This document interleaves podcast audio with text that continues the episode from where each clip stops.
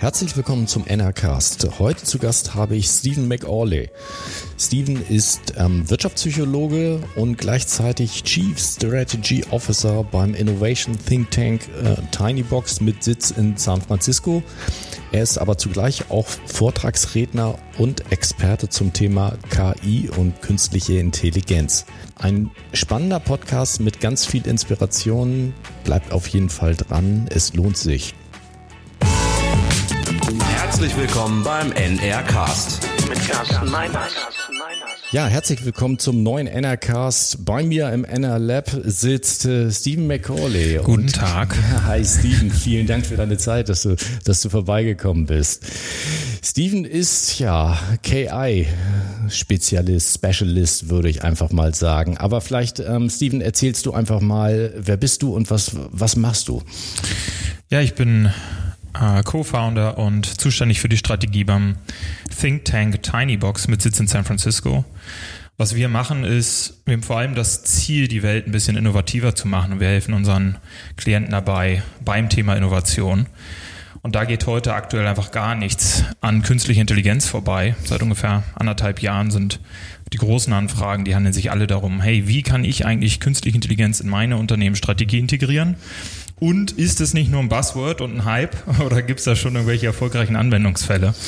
Ja, was wir dann machen, ist weltweit rumreisen mit den Klienten, meist zusammen äh, in Touren, auch Silicon Valley oder auch im November sind wir in Shenzhen, Hongkong und Shanghai, Guangzhou und schauen uns die führenden AI-Researcher, die im Bereich künstliche Intelligenz unterwegs sind, an, sprechen mit denen, arbeiten mit KI-Startups und treffen so große Companies mittlerweile wie Alibaba, die halt die Hürden äh, irgendwie weggeräumt haben und auf einmal sind sie AI-Companies. Wie haben sie das gemacht? Ja, das, das erforschen und das, danach suchen wir aktuell. Mhm. Wie, wie bist du dazu gekommen? Also was ist so deine Ausbildung, dein, dein Background? Ja, ich habe in einem großen Finanzkonzern gelernt tatsächlich, hier in Hannover bei der AXA. Äh, bin dann in eine Art Stabstelle äh, gelangt danach und ich war Trainer für Agenturen. Das heißt, ich habe denen beigebracht, okay, ich habe irgendwie jetzt montags ganz viel geschafft. Das heißt nicht, dass ich dienstags auf den Golfplatz darf. Äh, das war interessant, weil ich ja noch sehr jung war und die ganzen schlechten Erfahrungen noch nicht gemacht habe. Das heißt, ich konnte mich da einfach hinstellen und sagen, guck mal, wie einfach das ist. Äh, dienstags machst du jetzt einfach weiter. Gehst nicht auf den Golfplatz. Okay. Ähm, und dann hat mir aber schnell irgendwie das Bedürfnis gefasst, Teil eines Unternehmens zu sein, irgendwas Sinnvolles zu tun. Ich habe so zwei, drei Bücher in einem Urlaub gelesen. Unter anderem die Vier-Stunden-Woche von Timothy Ferris oder auch äh, die beiden Bücher, Denkfehlerbücher von Rolf Dobelli. Und habe so gedacht, der Versicherungsbranche irgendwie, weiß nicht, äh, gibt es vielleicht noch was anderes da draußen. Und habe mit äh, meinem besten Kumpel und seinem Vater eine Kaffeerösterei mit aufgebaut. Äh, nach anderthalb Jahren war auch das nicht mehr das, was ich wollte und bin in die Beratung gegangen nach München. Ah, das war eine spezialisierte Personalberatung und die hat Digitalisierungsprojekte über Banken und Versicherer mit Projektleitern, Programmleitern ausgestattet. Und seit dieser AXA-Station, seit diesen Trainings, ähm, habe ich immer das Gefühl gehabt, hey, so schwierig ist gar nicht, Wissen von außen reinzubringen. Äh, man muss nur schauen, wie man es macht. Und da alles sich um das Thema Innovation, Digitalisierung, künstliche Intelligenz, Automatisierung kümmert, ähm, habe ich einfach dann irgendwie vor zwei, zweieinhalb Jahren entschlossen, okay, du gehst jetzt nach Palo Alto, habe eine Zeit lang in einem Hackerhaus gewohnt ähm, und du schaust, was hier einfach super interessant ist, was sich hier gerade entwickelt, welche Megatrends gibt es. Und dann ging da schon nichts an künstlicher Intelligenz vorbei. Wie lange ist das her? Ah, das war vor, ja, vor über zwei Jahren. Okay. Genau. Und ich bin ja Wirtschaftspsychologe und das ist eine ziemlich interessante Verbindung, weil diese künstliche Intelligenz ähm, so viel mit uns macht und wir merken das gar nicht. Die ist schon voll da, ja, und wir machen uns noch Gedanken darüber, ob die überhaupt kommt. Und die ist halt so gut, keiner merkt das so richtig. Und das ist interessant, was macht das eigentlich mit uns und wie, wie sehen die nächsten 10, 15 Jahre aus? Wie wollen wir die gestalten? Wo, wo, haben wir denn jetzt schon künstliche Intelligenz? Wenn du jetzt gerade sagst, wir merken es noch gar oder wir merken es gar nicht, dass sie schon da ist. Ja, also ich habe, äh, ich war zu Hause. Ähm, dann habe ich Alexa gesagt, Alexa, äh, gute Nacht. Ich muss noch ein anderes Passwort eingeben, aber das heißt halt, mach hier alles aus. Dann sagt man Alexa, Laura, du bist die Schönste im ganzen Land. Jetzt mach schön Bubu und schlaf gut. Das ist meine Freundin. dann muss ich das abends nicht mehr sagen. Ähm, auf jeden Fall. Oh, hier ist eine Alexa im Raum. Ja, hier ist eine Alexa im Raum. ähm, dann habe ich auf Google Maps geguckt, ähm, wie komme ich eigentlich hin? Und habe dann gedacht, nee, Bahn ist mir zu anstrengend und habe Moja gebucht. Ja, und all diese drei Systeme, die arbeiten mit Machine Learning, äh, mit Deep Learning. Ähm, und ich weiß nicht, ob das jedem bewusst ist, dass eben das künstliche Intelligenz ist. Also da sind Fähigkeiten drin, wie zum Beispiel Zuhören von Alexa, wo wir dachten, ja, hören, das können ja nur wir Menschen. Mhm. Und auf einmal sind da auch Maschinen, die das können. Und das ist sogar ziemlich gut. Hören ist ja nur der erste Teil, aber es, ähm, was macht's dann weiter? Ich meine, Hören ist ja eigentlich nur, okay, ein Mikrofon hört, ähm, aber es geht ja auch darum, wie geht's weiter mit den ganzen Daten, die unsere äh, elektrischen Freunde, die hier mit auf dem Tisch stehen, sammeln. ja, das kann man natürlich also ein paar Trends sind erkennbar. Wenn wir zurückschauen, 1956 hat McCarthy irgendwie das erste Mal aus so einem Workshop heraus äh, gesagt, ja, künstliche Intelligenz, das ist jetzt interessant und ich nenne das jetzt einfach mal so. Ähm, dann hat man gesehen, es gab verschiedene Wellen von künstlicher Intelligenz, können wir vielleicht noch drüber sprechen. Die erste war die Internet-KI, das sind eben die Systeme, die ich gerade beschrieben habe. Das ist Search Engine, das sind Amazon, das sind vor allem Empfehlungen. Und die sind echt dumm. Also die können uns zwar helfen, aber natürlich sind die irgendwie nicht intelligent. Wobei als Psychologe muss man auch sagen, für Intelligenz gibt es nicht eine Definition, sondern mehrere, um die sieben aktuell. Das heißt, das ist auch noch nicht ganz abgegrenzt. Ähm, also es gab auch da schon Spracherkennung vor 20, 30 Jahren. Was dazugekommen ist, sind viel mehr Daten in den letzten drei Jahren und ähm, große Forschungsfortsprünge, Fortschritte im Bereich ähm, der neuronalen Netze, Deep Learning. Und das heißt, ich kann auf einmal in kürzester Zeit riesen Datenmengen auswerten. Und das ist neu. Die Spracherkennung von heute hat halt gar nichts mit der Spracherkennung von vor fünf Jahren zu tun. Deswegen ist es nicht einfach zu sagen, was in fünf Jahren sein wird, weil sich das so schnell entwickelt, dass ja. man da nicht, man kann's, man kann nicht dabei zugucken. Man muss es eher ahnen. Okay. Was, ähm, was würdest du denn sagen, wo geht denn die Reise hin mit, mit unseren ganzen Sprachassistenten? Nehmen wir mal als Beispiel, die wir jetzt gerade haben. Im Moment ist es ja noch, finde ich, sehr überschaubar. Wenn ich, wir testen auch mit diesen beiden Kollegen von Google und von Amazon hier rum in, in der Agentur gucken. Da kann man relativ einfache Skills ähm, erstellen, aber es ist ja im Grunde, ist es wirklich künstliche Intelligenz oder ist es eigentlich nur ein Abrufen äh, von Informationen, die ich vorab gespeichert, was ja eigentlich wie so ein, so ein Chatbot ja auch läuft irgendwo. Also viele Dinge sind ja einfach nur vorgefertigte Antworten, die einfach dann wieder vorgelesen werden. Oh ja, genau. Also wie gesagt, das System, die Systeme sind super dumm aktuell noch. Nichtsdestotrotz helfen sie uns schon in vielen Bereichen. Ähm, Gerade die Alexa in Deutsch, die ist viel, viel dümmer als zum Beispiel die englische Alexa. Ja. Problem, ähm, wir in Deutschland, ah ja, da ist sie wieder. Problem, wir in, wir in Deutschland haben halt manchmal. Alexa sagt mir gerade, dass ich dumm bin. Oh. Alexa, stopp. Ähm, wir in Deutschland ähm, haben in manchen Bereichen gut, also wenn es um hohe Sicherheitsrisiken geht, gut, äh, sonst nicht so gut ähm, die Eigenschaft, dass wir sagen, ja, wir schauen uns das erstmal an, bevor wir das probieren. Ähm, in den USA zum Beispiel hat fast jeder zu Hause mindestens eine Alexa. Und da dahinter ja immer der gleiche Kopf steckt, also die gleiche Software, wird immer die gleiche Alexa trainiert. Das heißt, die wird viel schneller, viel besser auf Englisch. Auf Deutsch bleibt sie immer noch ja nicht so klug, weil sie auch keiner trainiert. Wenn das so weitergeht, ähm, ist es jetzt schon so, dass die, ist schwierig zu sagen, aber ungefähr 20 mal besser ist im Englischen als im Deutschen. Okay. Dann bleibt die weiterhin dumm. Wir probieren die mal aus. Ja. Und merken, oh, die ist ja dumm und nutzen die nicht weiter. Und ja, im englischen Sprachraum explodiert die. Okay. Oder auch, ähm, ja, es gibt auch sehr interessante chinesische Lösungen aktuell schon.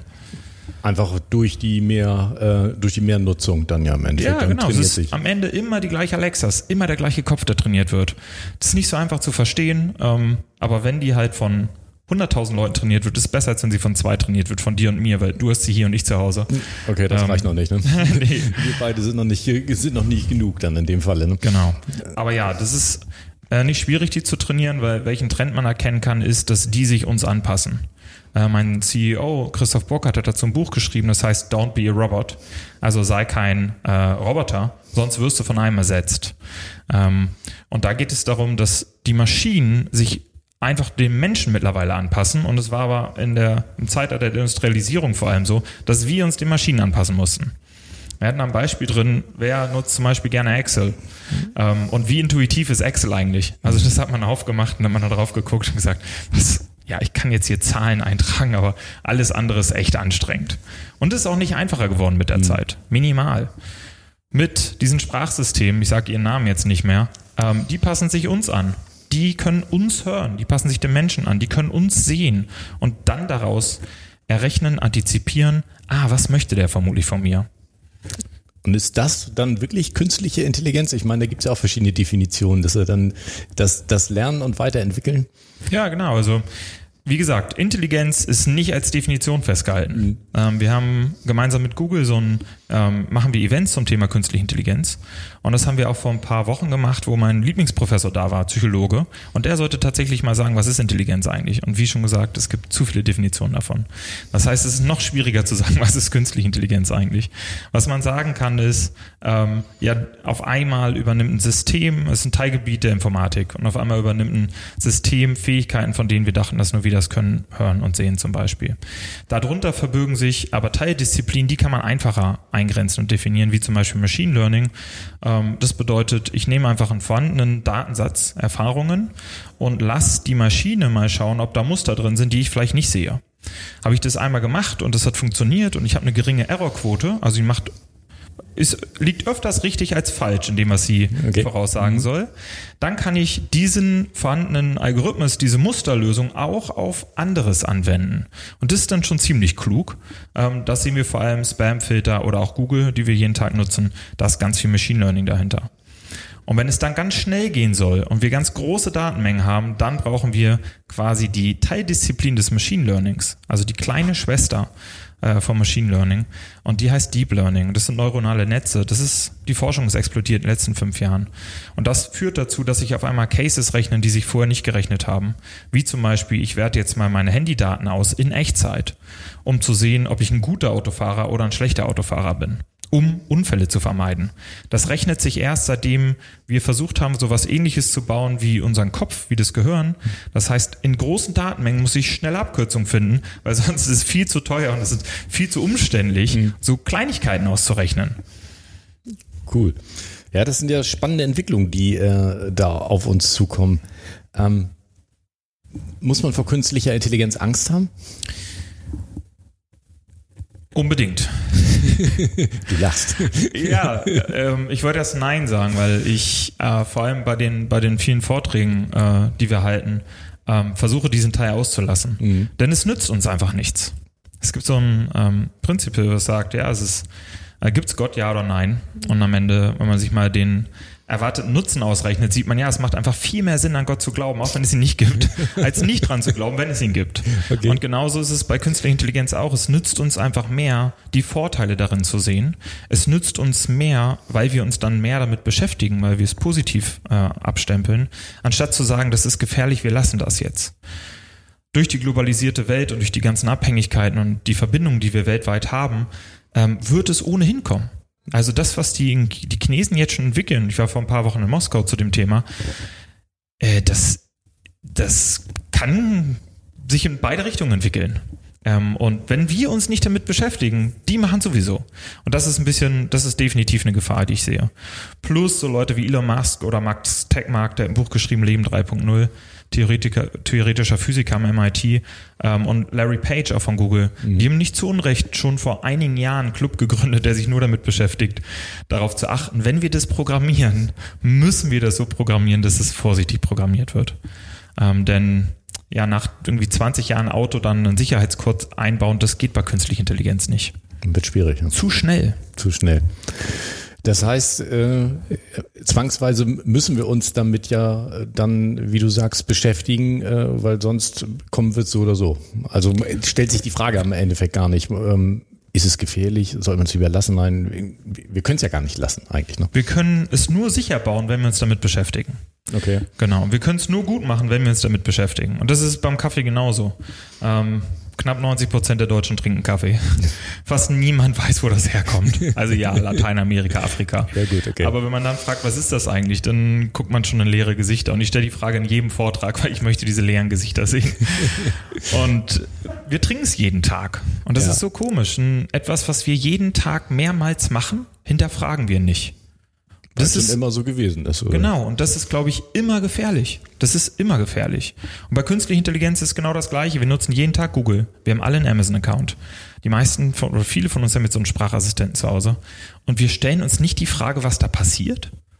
Das ist so ein bisschen das, wo wir versuchen aufzuklären und zu sagen, erst müssen wir es verstehen, dann können wir entscheiden, wie man das richtig und falsch einsetzt. Das Einzige, was ja immer ein Hype-Thema ist äh, bei diesen Sprachassistenten und allem, ist ja immer Thema Datensicherheit. Wie sicher sind meine Daten? Das ist doch eines der größten Probleme dann im Zuge von künstlicher Intelligenz oder überhaupt von Daten, die ja überall rumschwirren in irgendeiner Form. Ja, definitiv. Das ist auch der Grund, warum die Chinesen halt viel schneller sind als wir. Die legen da keinen Wert drauf. Die diskutieren nicht rum. Ne? das geht so schnell, weil die einfach jedes, jede kleine Datenschnipsel bekommen ich finde es gut, dass wir ähm, Datenschutzrichtlinien hier in Deutschland haben und in Europa gerade gefestigt haben. Und man sieht ja, dass so Staaten wie Kalifornien, ja einer der größten Volkswirtschaften der Welt, das gerade anfangen zu kopieren. Das heißt, das ist eigentlich gar nicht schlecht, was wir gebaut haben. Und gerade im Zuge dieses, dieses Unbewusstseins, wo wir das schon einsetzen, mhm. ist das super. Mhm. Auf einmal musste sich jedes kleine Unternehmen mit Datenschutz beschäftigen, ähm, weil sie vorher den Wert gar nicht gesehen haben, den sie da täglich ausgespült haben ähm, den sie nicht genutzt haben. Und von daher bin ich, ja, das ist, ist ein total schwieriges Thema. Auch da hilft es einfach nur, immer wieder drüber zu sprechen und zu schauen, was, was kann ich eigentlich damit machen und was nicht. Was interessant werden wird, ist, es kommt auch aus der Psychologie, das nennt man Nudging, ähm, wenn man auf einmal so eine Ampel einführt bei Datenschutz und sagt, ja, du gehst gerade auf Facebook und das ist alles rot. Also du kannst die App installieren, aber es strahlt dich so ein roter Bildschirm an, der sagt, das ist gerade das Schlimmste, was du machen kannst. Ähm, und dahinter hängt am besten noch eine Zahl. Ähm, und da steht dann, du gibst im Monat Daten im Wert von 250 Euro raus. Wie findest du das eigentlich? Das wäre mal ein spannendes Projekt. Das wäre ne? meine Wunschvorstellung. Ja, wir haben in der, an der Universität ähm, in Hamburg darüber ähm, angefangen zu forschen. Ähm, wenn man da mal Zahlen hinterschreibt, was passiert dann eigentlich? Mhm. Und Google gibst du jeden Tag im Wert von 100 Euro Daten. Findest du es eigentlich gut? Ähm, ist es dir das wert? Das ist nämlich nicht umsonst. Und das muss wehtun. Und dann machen, sich, machen wir uns da vielleicht ein paar mehr Gedanken drüber. Mhm. Du hattest vorhin angefangen, kurz ein bisschen ähm, die mehrere Stufen der künstlichen Intelligenz oder die zeitlichen Verlauf. Vielleicht kannst du da noch mal Dinge zu sagen. Du hast auch, auch schön im Vortrag, den ich von dir gehört habe, da mal so ein paar Stationen genannt. Ja, es gibt ein super Buch, das heißt AI Superpowers ähm, von Kai Fu Lee. Äh, der hat versucht, Google aufzubauen. In China war auch ziemlich erfolgreich, hat vorher lange bei Apple gearbeitet im Silicon Valley ähm, und ist einer der größten, wenn nicht sogar der größte Investor im Bereich AI weltweit zurzeit. Und in dem Buch beschreibt er die vier Wellen der künstlichen Intelligenz und die erste Welle, das ist alles, was wir heute schon machen. Die ist mhm. voll da. Das ist Google, Amazon, Netflix.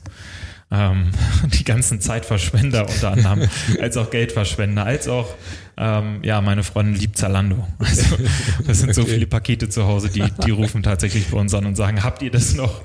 Die sehen uns schon als, äh, als Zwischenlager an. Ähm, die ist halt voll da. Ja. Man kann halt keiner sagen, ja, künstliche Intelligenz, da habe ich nichts mit am Hut, weil die ist halt überall. Und dann gibt es die zweite Welle und das ist die Business AI. Da sind wir in Deutschland super. Warum? Wir haben schon immer es geliebt, strukturiert Daten zu sammeln. wir werden äh, bei unserem AI-Meetup hier am 21. Februar in Hannover auch ähm, jemanden haben, der von IBM spricht. Und der wird mal einen Einblick geben in die täglichen Gespräche, die er hat mit seinen Kunden, mhm. äh, die dann auf einmal wollen, dass künstliche Intelligenz alle ihre Unternehmensprobleme löst und er dann erstmal anfängt, mit denen über strukturierte und unstrukturierte Daten zu sprechen. Und das, was wir in Deutschland gemacht haben, ist eben diese Daten sehr lange, sehr strukturiert gesammelt. Vor allem die Mittelständler haben wir einen riesen Vorsprung weltweit.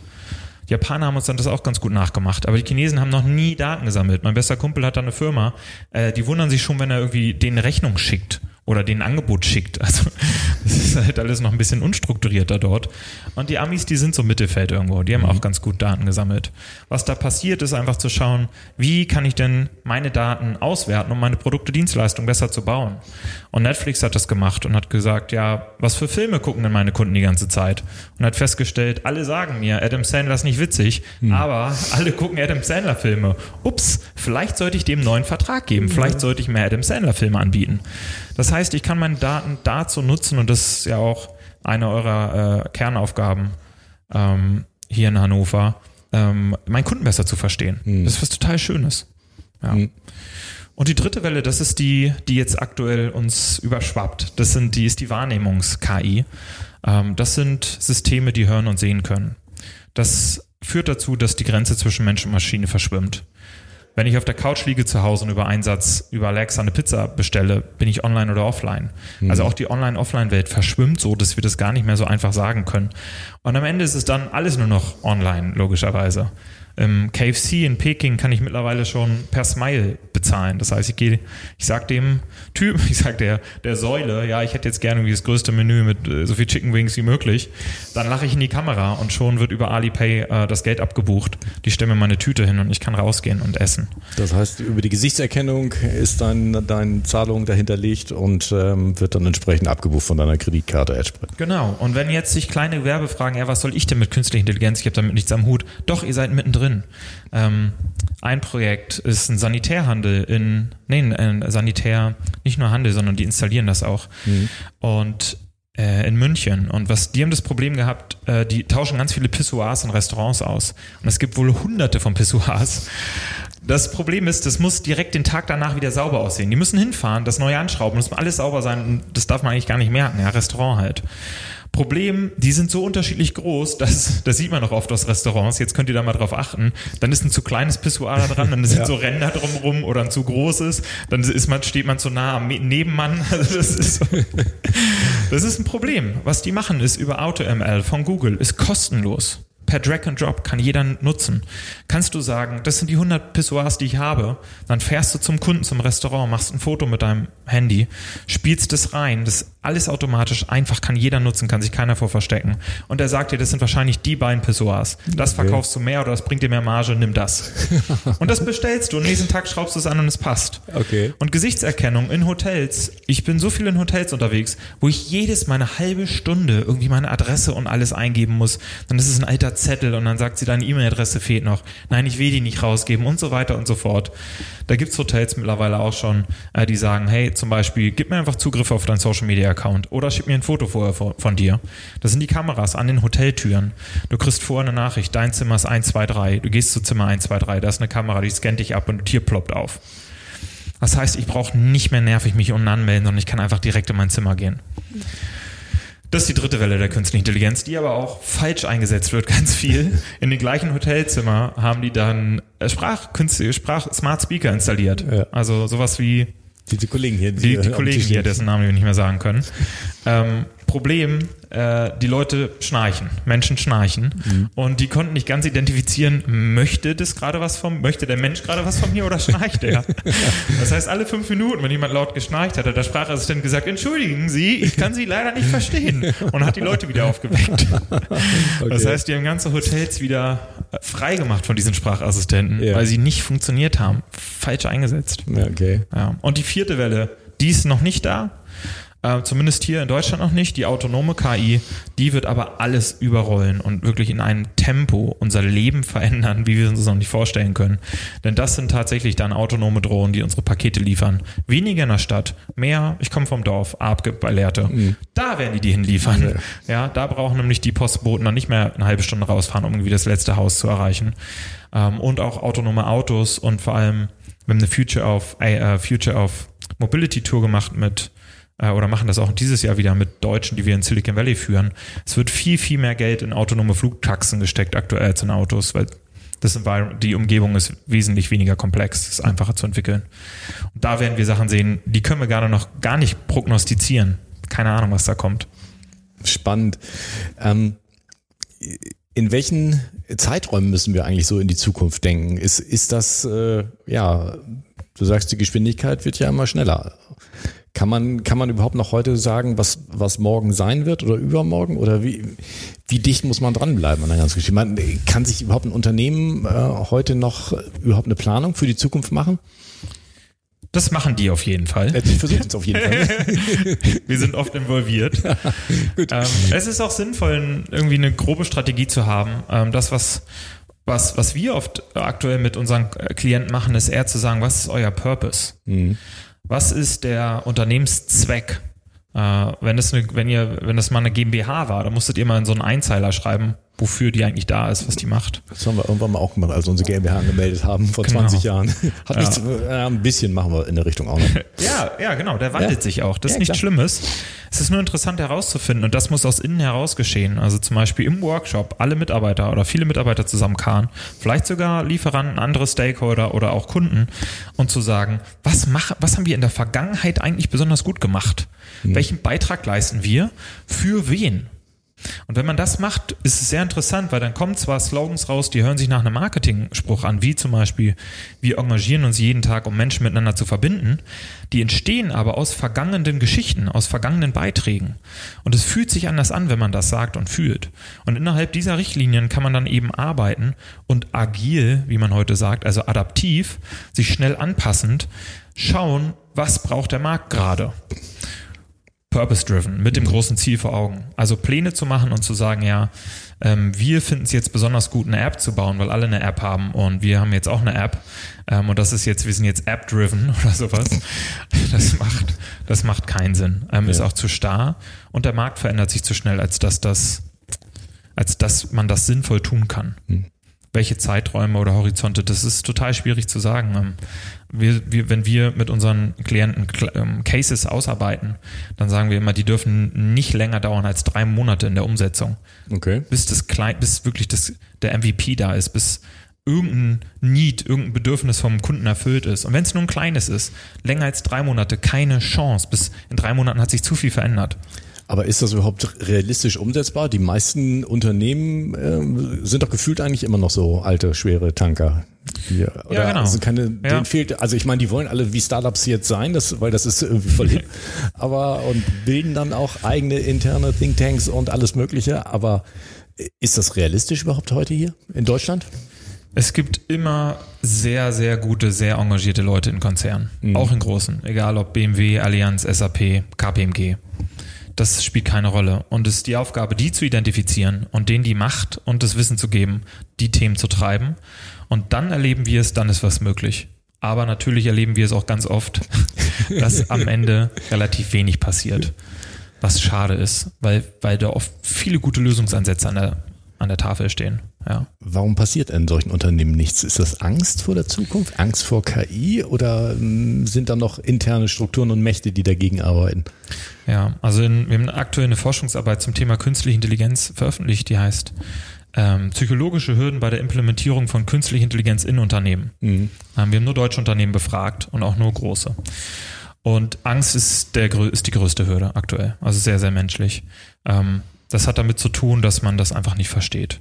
Und wenn man dann als erstes Affektheuristik, das ist so ein Kognitiv Bias, so ein Denkfehler, der dahinter steckt, halt mit künstlicher Intelligenz oder anderen ähm, digitalen Technologien in Kontakt gekommen ist, indem man einen Film geguckt hat und dann wollte irgendwie die künstliche Intelligenz alle umbringen, ähm, dann speichern wir das vielleicht als nicht so angenehmes Gefühl ab. Mhm. Und diese Affektheuristik sagt eben, wenn ich ein schlechtes Gefühl gegenüber einer Sache habe, dann denke ich auch, dass die keinen Nutzen hat dann habe ich ein gutes Gefühl gegenüber einer Sache, denke ich, die hat einen riesen Nutzen. Ja. Was natürlich nichts miteinander zu tun hat. Aber das ist so menschlich halt. Aber ne? es passiert mir ja auch. Wir sind halt Menschen. Ja. So ist das halt. Und dann muss man schauen, okay, wie können wir das anders einrahmen? Wie können wir das anders frame und eben zeigen, dass es ganz viele positive Anwendungsfälle gibt. Künstliche Intelligenz zum Beispiel in Klassenräumen. Äh, mittlerweile kann man durch Eye-Tracking erkennen, wer hat eigentlich das Thema verstanden und wer nicht. Und dann werden keine Klausuren mehr geschrieben, weil ich erkenne an den Augen, wer es verstanden hat und wer nicht. Und das Schöne ist, der geht dann nach Hause, das Kind, und ich kann ihn dann individualisiert genau an dem Punkt wieder abholen, wo er ausgestiegen ist und ihm die Hausaufgaben geben, die ihm jetzt helfen.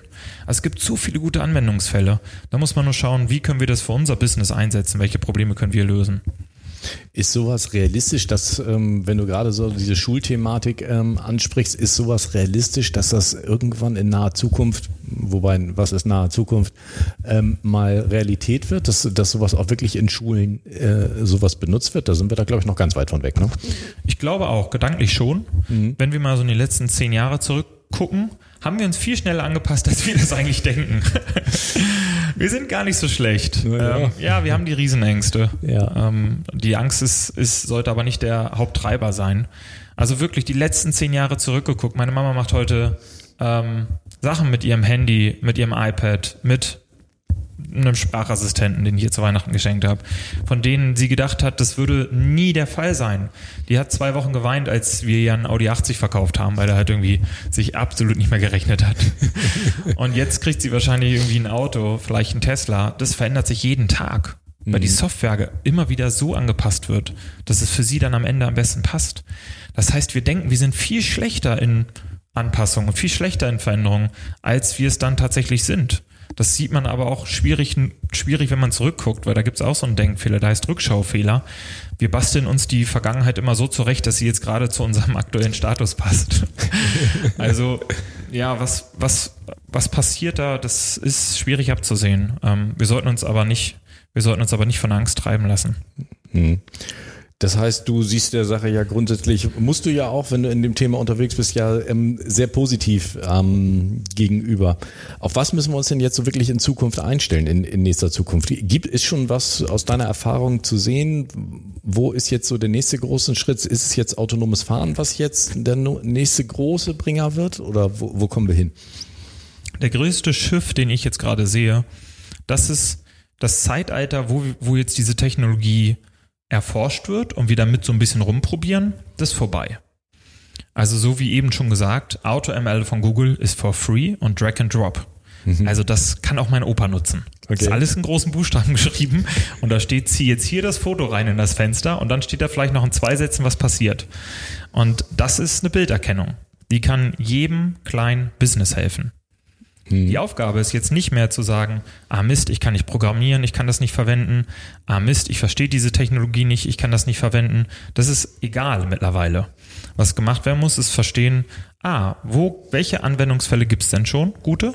Und dann, und das ist viel schwieriger, eben das eigene Business zu hinterfragen und zu sagen, wo Gibt es denn Probleme? Wo wartet mein Kunde noch? Wo wartet mein Lieferant noch?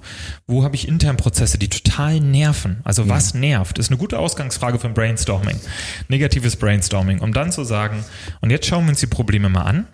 Jetzt schauen wir uns die positiven Anwendungsfälle im Bereich künstliche Intelligenz an und dann schauen wir, ob da nicht irgendwas matcht.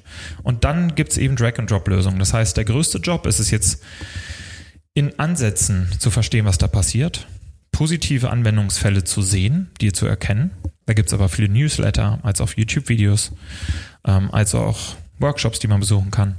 Und dann, und das ist das schwierigste Part, uns selbst und unser Business zu hinterfragen und zu schauen, wo gibt es Lücken, wo kann ich das einsetzen. Mehr braucht man nicht machen. Das sind drei einfache Steps. Und das hat alles mit einem selbst zu tun. Und das Schöne ist, wenn man das gut macht, dann hat man sogar noch einen Wettbewerbsvorsprung, weil eben das aktuell noch nicht viele Mittelständler oder auch kleine Unternehmen machen. Wettbewerbsvorsprung ist ja, ist ja ein schönes, schönes Thema. Meinst du, wenn ich mich heute mit meinen, mit den Problemen, ähm, die ich vielleicht mit künstlicher Intelligenz in meinem Business ähm, beschäftige, wenn ich die irgendwie lösen kann, wird es, wird das ein, äh, wirklich ein Wettbewerbsvorteil irgendwann mal sein? Ähm, also als Beispiel, DocuSign ist ein Partner von uns in San Francisco. Die haben Unterschriften digitalisiert. Warum? Ja, weil, ich weiß nicht, ihr kennt den Prozess sicher auch, egal ob Arbeitsverträge oder du mietest, die haben angefangen mit Immobilienvermietung. Das heißt, du möchtest jetzt eine Immobilie anbieten wie euer Büro und dann bekommst du erstmal einen Vertrag zugeschickt von 40 Seiten, da steht lauter Zeugs drin. Ähm, vielleicht ist markiert, wo du unterschreiben musst. Ähm, du nimmst also den Vertrag aus der E-Mail, sagst den jetzt bitte drucken, dann sagt der Drucker, Tinte ist leer, dann machst du Tinte voll, dann sagt er, Papier ist leer, dann druckst du den dann hat er hoffentlich gut gedruckt, dann liest du den im Idealfall und dann unterschreibst du, wo du unterschreiben musst, dann scannst du den wieder ein und dann willst du den zurückschicken, dann sagt dein E-Mail-Postfach, hey, der Anhang ist zu groß, dann gehst du irgendwie an Anhang kleiner machen online free, äh, dann machst du den Anhang kleiner und dann schickst du es raus. Und dann zwei Tage später kommt die Antwort, hey, äh, Seite 7 hast du vergessen und auf Seite 10 hast du nicht unterschrieben. Und dann fängst du nochmal von vorne an. Da haben die gedacht, der Prozess muss doch auch irgendwie einfacher gehen. Ähm, äh, und die haben halt die Unterschriften digitalisiert. Das heißt, der Vertrag ist einfach nur online und du mhm. kannst online unterschreiben und verifizierst dich zum Beispiel mit einer, e äh, mit einer SMS. Das ist schon ein cooler Deal, ist aber jetzt nichts Besonderes. Wie kriege ich jetzt einen Wettbewerbsvorteil für zum Beispiel deine Agentur hin? Mhm. Der Wettbewerbsvorteil entsteht dann, ähm, und das hat DocuSign gemacht, wenn ich merke, welche Verträge werden eigentlich unterzeichnet und welche nicht. Das heißt, die haben mit künstlicher Intelligenz alle Verträge gelesen und haben gesagt, oh, so muss ich einen Arbeitsvertrag schreiben und so müssen die Formulierungen sein, dass das auch unterzeichnet wird. Ah. Das ist ja viel kürzer und viel einfacher geschrieben, als wir das gedacht haben. Und auf einmal hat so ein Arbeitsvertrag nur noch vier Seiten im Idealfall. Ähm, und was das Schöne dann daran ist, sagen wir mal, ich bin jetzt dein Bewerber, wir sitzen jetzt hier in deinem Büro und du willst mich jetzt haben. Dann gehst du zu deinem Büro, ich steige hier in Samoja auf dem Rückweg oder in die U-Bahn und sitze noch in der U-Bahn und du schickst mir den Arbeitsvertrag aufs Handy und ich kann mit zwei Klicks sagen, ich möchte hier, Carsten, bitte bei dir arbeiten und kann das bestätigen. Wann ist das wichtig? War for Talent, Recruiting, all das, diese ganzen Buzzwords, wir finden keine Fachkräfte und sowas. Ja, ihr findet die auch nicht, weil die keine 40 Seiten Arbeitsvertrag lesen wollen und weil die nicht vier Wochen auf eine Rückmeldung warten wollen und weil die irgendwas einscannen wollen, sondern die, die, die finden euch in dem Augenblick gut und dann wollen die mit euch arbeiten und dann wollen die jetzt mit euch arbeiten. Ja. Weil die ein gutes Gefühl haben. Das Gefühl, es geht aber mit der Zeit weg. Und da kann man schon einfache Lösungen einsetzen, um zu sagen, oh, ah, ich habe einen Wettbewerbsvorteil im Recruiting. Ich muss ja gar nicht bessere Produkte bauen. Ich brauche keine Marketinginnovation. Ich brauche kein neues Geschäftsmodell. Ich kriege einfach in der Region die besten Leute durch dieses Tool. Mhm. Und das ist eine einfache Lösung, die zeigt, ah, da kann man an der einen oder anderen Stelle vielleicht optimieren. Cool, das sind ja äh, tolle Ansätze. Um, Du bist ja, wie gesagt, ähm, arbeitest bei Tinybox. Was macht, äh, bietet Tinybox dann überhaupt in deinen, euren Kunden überhaupt an? Was, was macht ihr genau? Ja, also wir sind ein Think Tank mit Zielinnovation. Ähm, das bedeutet, wir sitzen, unser Hauptsitz ist in San Francisco, da sitzt unser CEO Christoph Burkhardt ähm, mit einem kleinen Team. Dann haben wir noch einen Standort in London, weil da passiert im Bereich künstliche Intelligenz in Europa einfach mit Abstand am meisten. Ja, äh, da sitzt die Raj. Äh, die kommen auch heute Abend beide zu mir. Wir verstecken uns dann hier in Hannover und machen unser Strategie-Meeting. Ähm, und wir haben ein Büro in München. Ähm, überlegen gerade, ob wir in Shenzhen tatsächlich auch noch was aufmachen. Und was wir was, wobei wir helfen, ist heute vor allem künstliche Intelligenz in die Unternehmensstrategie zu implementieren und dann die Führungskräfte mit dem nötigen Wissen auszustatten und denen das richtige Gefühl zu übermitteln, dass sie selber Botschafter für diesen Wandel werden können, für diese digitale Transformation getrieben durch Technologien wie künstliche Intelligenz. Am Ende bedeutet das, das sind manchmal Impulsvorträge, das sind oft Workshops, das sind oft Virtual Executive Briefings mit klaren Aufgabenstellungen, wie zum Beispiel, wie mache ich ein Gebäude smart? Ähm, da präsentieren wir dann in 20 Minuten über Skype 20 Cases. Ähm, und danach kann ein Workshop kommen. Es kann aber auch sein, dass wir eine Beratung machen über anderthalb Jahre, was da auch schon öfters der Fall war, wo wir am Ende sagen, am Anfang sagen, was ist das Problem? Dann nehmen wir das Problem auseinander und merken, es gibt ganz andere Probleme, die viel größer sind. Dürfen wir an denen okay. arbeiten? Dann sagen die Kunden manchmal ja, manchmal nein. Dann nehmen wir die neuen Probleme. Dann identifizieren wir ganz viele Sachen, die schon funktionieren woanders auf der Welt, bringen die rein. Dann gucken wir Problem und Lösung, wo das matcht. Und daraus entwickeln wir eigene Cases. Mhm. Und da an der Stelle ähm, sagt dann der Kunde, okay, wir haben jetzt 14 neue Geschäftsmodelle an der Wand die sechs würden wir gerne weiterverfolgen. Und im nächsten Schritt bringen wir Lösungsdienstleister, wie auch zum Beispiel so eine Agentur wie euch, mhm. äh, mit rein und sagen, hey, hier ist ein Sensorenunternehmen aus Stockholm, die haben das Problem im Bereich, wie sind die Räume eigentlich besetzt, ja, Smart Buildings gut gelöst. Die lassen wir einfliegen und ihr arbeitet einen Tag lang mit denen an der Problemstellung. Und danach entscheidet ihr, ob ihr die engagieren wollt oder nicht. Hm. Und ab dem Punkt sind wir dann raus. Ah, okay. Genau. Und was wir zudem noch machen, ist ähm, jetzt AI Masterclasses. Das sind vier Wochen Programme. Das erste ist im November. Und ähm, das ist so, dass ihr, dass derjenige, der sagt, okay, ich möchte mich mit dem Thema künstliche Intelligenz und Unternehmensstrategie beschäftigen, vor allem Executives, die ähm, bekommen jeden Morgen per WhatsApp äh, ein drei Minuten Microlearning zum Thema künstliche Intelligenz. Also die werden ganz sanft eingeführt, können das direkt nach dem Aufstehen von mir aus noch im Bett gucken. Dann können sie uns 24 Stunden lang Fragen stellen über WhatsApp und sagen, hey, Deep Learning habe ich echt nicht verstanden oder der Punkte sehe ich anders. Mhm. Ähm, es gibt vier Executive Briefings in diesem, jede Woche äh, findet ein Austausch webinarartig statt mit den 20 Teilnehmern. Auf die Plätze kann man sich bewerben. Und da werden die meist gefragten Fragen besprochen und noch ein paar neue Cases präsentiert. Und am Ende dieser Masterclass reisen wir alle gemeinsam äh, in, äh, nach Shenzhen, Hongkong, Guangzhou und Shanghai. Und dann haben wir alle für unsere Unternehmen Probleme, Bruchstellen äh, identifiziert und da finden wir die Lösung. Also da treffen wir auf Startups, große Companies, Universities und werden uns da anschauen, wie die das gelöst haben und kommen dann weiter und können dann in Projekten weiter daran arbeiten wie bringe ich jetzt mein Unternehmen, äh, wie mache ich mein Unternehmen KI-ready. Genau, das ist so das Projekt, was ich am coolsten finde aktuell. Wir machen sonst andere Sachen, aber das ist, das bringt am meisten, weil da, ja, da kann man einfach sehr, auf einem sehr kurzen Zeitraum sehr viel bewegen ja. und, und ja. Hört sich total spannend an. Absolut. Ähm, Genau, was wollte ich? Ich hatte noch eine letzte Frage, fiel mir gerade noch so ein. Achso, ähm, genau. Was wäre denn so, wenn ich mich jetzt äh, oder unsere Zuhörer mit dem Thema mehr auseinandersetzen wollen? Einfach mal gucken, was passiert äh, in Sachen KI. Wie informiere ich mich am besten? Wo, wo kriege ich gute Informationen her? Ja, also wir haben kein Newsletter. okay. Ich glaube, die Welt braucht nicht noch mehr Newsletter. Ähm, es gibt einen super Newsletter, der heißt Inside AI. Mhm. Ähm, und der bringt wöchentlich mehrere Cases. Ähm, da kriegt ihr eine, eine Mail, das sind immer, ist der äh, erfolgreiche Anwendungsfall von KI und dazu vier Sätze. Ähm, das hilft, um einen, einen gegenwärtigen Überblick zu äh, bekommen, was funktioniert schon. Dann empfehle ich das Buch von unserem CEO, Don't Be a Robot, ähm, von Christoph Burkhardt. Mhm. Äh, da sind sieben Überlebensstrategien im Zeitalter der künstlichen Intelligenz dargelegt. Ähm, aus psychologischer Sicht geschrieben, was kommt da eigentlich auf uns zu? Und welche sieben Skills, welche sieben Fähigkeiten sind wahrscheinlich in Zukunft gefragt, damit ich eben nicht durch einen Roboter ersetzt werde? Okay. Ähm, unterhaltsam, spannend und man kann da tatsächlich so ein paar Lehren rausziehen. Ein, ein Schiff, den er da beschreibt, ähm, ist zum Beispiel vom Being Normal to Being Unique. Also er spricht darüber, wir haben die letzten 200 Jahre alles standardisiert und normalisiert, was wir standardisiert können. Äh, wenn man jetzt den ganzen Tag standardisiert voll Excel sitzt, dann wird man zu 100 Prozent von einem Roboter ersetzt. Ähm, und es geht eher darum, unique zu sein und Fähigkeiten zu entwickeln, die eben vielleicht nicht jeder hat und die vor allem menschlich sind. Mhm. Ähm, das kann auch aktives Zuhören sein, ähm, denn das ist etwas, was die Sprachassistenten noch nicht so gut können, weil die den Kontext nicht verstehen. Die wissen gar nicht, worüber wir reden. Nee, gut, die, die, die raten ja nur. Das kann ich empfehlen. Ich kann auch empfehlen, äh, falls man aus der Ökonomie herkommt, aus der Wirtschaft, Prediction Machines das sind drei Ökonomen aus Toronto und die schreiben aus sehr sachlicher Sicht darüber mhm. und sehr mathematischer äh, Ökonomen-Sicht darüber, was künstliche Intelligenz heute schon kann und sprechen dann tatsächlich von einfachen Vorhersagen, so wie du vorhin auch. Mhm.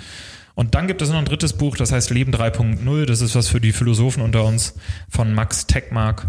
Der ist der theoretische Physiker am MIT. Und der hat so eine Utopie und, und Dystopie mal aufgezeigt, wo kann das eigentlich hin, wo kann das eigentlich enden. Viel, viel weiter gedacht als zum Beispiel das aktuelle Buch von Richard David Precht. Ähm, ähm, Denker, Hürdenkritiker oder so heißt das. Mhm. Ähm, da hat er so eine Mini-Version davon mal angezeigt. Max Techmark macht das besser und größer. Äh, das kann ich auch empfehlen. Und was ich absolut empfehlen kann. Ähm, dazu braucht man aber Willenskraft und die nötige Power nach oder vor einem Arbeitstag. Es gibt von Google, es gibt von der Stanford University, es gibt von den Top-Universitäten der Welt freie Online-Kurse zum Thema künstliche Intelligenz. die sind witzig, die sind einfach und da kann jeder, ich sage mal, mit ein paar Stunden Invest äh, der KI-Spezialist in seinem Unternehmen werden, wenn er denn möchte. Hm. Spannend, finde ich, finde ich total interessant. Wir versuchen das mal so alles ähm, rauszusuchen und entsprechend in den Shownotes ähm, des Podcasts zu verlinken. Ja, Steven, äh, ich kann sagen, an dieser Stelle, ähm, wir haben schon fast eine Dreiviertelstunde Nein, okay. zusammen, würde ich sagen. Hast du noch ein Schlusswort, was dir so zu dem Thema KI, äh, was du gerne loswerden möchtest? Ja, ihr könnt mich natürlich einfach direkt anschreiben auf LinkedIn ähm, oder über die Homepage, wenn ihr Fragen habt zur künstlichen Intelligenz oder an irgendeiner Stelle nicht weiterkommt. Hm, ich sehe es als die größte Chance überhaupt. Mhm. Am Donnerstag treffe ich Christian Lindner im Bundestag zu dem Thema. Ähm, da würde ich jetzt sagen, irgendwie, äh, es gibt keine Probleme, nur dornige Chancen. Ähm, und künstliche Intelligenz ist wahrscheinlich die größte dornige Chance, die wir aktuell haben. Ähm, wer sich ein bisschen herausheben möchte aus dem Mittelfeld, egal ob als Company, als Führungskraft oder Mitarbeiter, der kann das ganz einfach. Also wenn, wenn ihr faul seid, dann beschäftigt euch mit diesem Thema, weil es so viel bewegt. Ja. Cool. Sieben, ganz herzlichen Dank, ähm, dass du die Zeit genommen hast und hierher gekommen bist. Und äh, ja, vielen Dank und ich denke mal, wir sehen uns bestimmt noch öfter. Danke auch, Carsten. Danke.